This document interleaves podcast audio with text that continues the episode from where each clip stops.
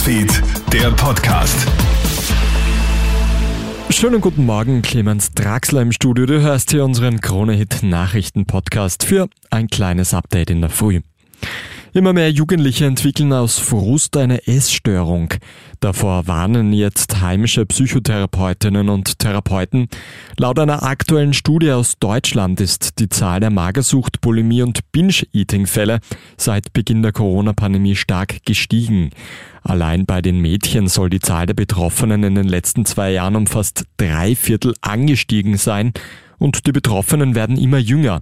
Davor warnt Barbara Heid vom österreichischen Bundesverband für Psychotherapie spätestens mit Eintritt der Pubertät. Da ist die erste Hochrisikozeit und wir wissen, dass die Pubertät bei unserer jungen Generation schon ein Stück weit früher einsetzt, als es noch vor 30 Jahren war. Also sie werden viel früher es gestört. Das fängt teilweise mit 11, 12 Jahren schon an.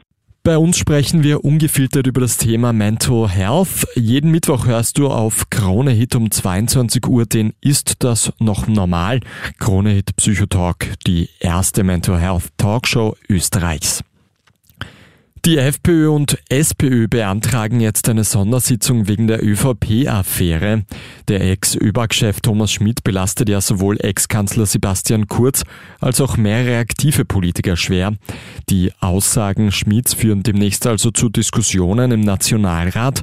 Die freiheitlichen Sozialdemokraten sowie die Neos sprechen sich zudem für Neuwahlen aus. Mehr Budget gibt es jetzt für Frauen- und Mädchenberatungsstellen. Das Frauenbudget wird im Jahr 2023 von 18 auf rund 24 Millionen Euro erhöht. Ein Großteil des Geldes fließt in die Gewaltprävention. 2021 haben 110.000 Frauen und Mädchen eines der Beratungszentren aufgesucht. Durch die aktuellen Krisen wie Pandemie und Inflation ist die Nachfrage sogar noch weiter angestiegen. Und eine kleine Sensation hat es gestern im ÖFB Cup gegeben. Die Wiener Austria scheidet gegen den Wiener Sportclub aus. Die Veilchen müssen sich in Dornbach mit 3 zu 1 geschlagen geben. Zur Halbzeit steht es noch 1 zu 1.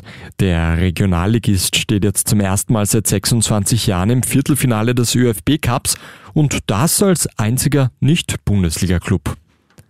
Das war's auch schon mit dem Krone Nachrichten Podcast für heute früh.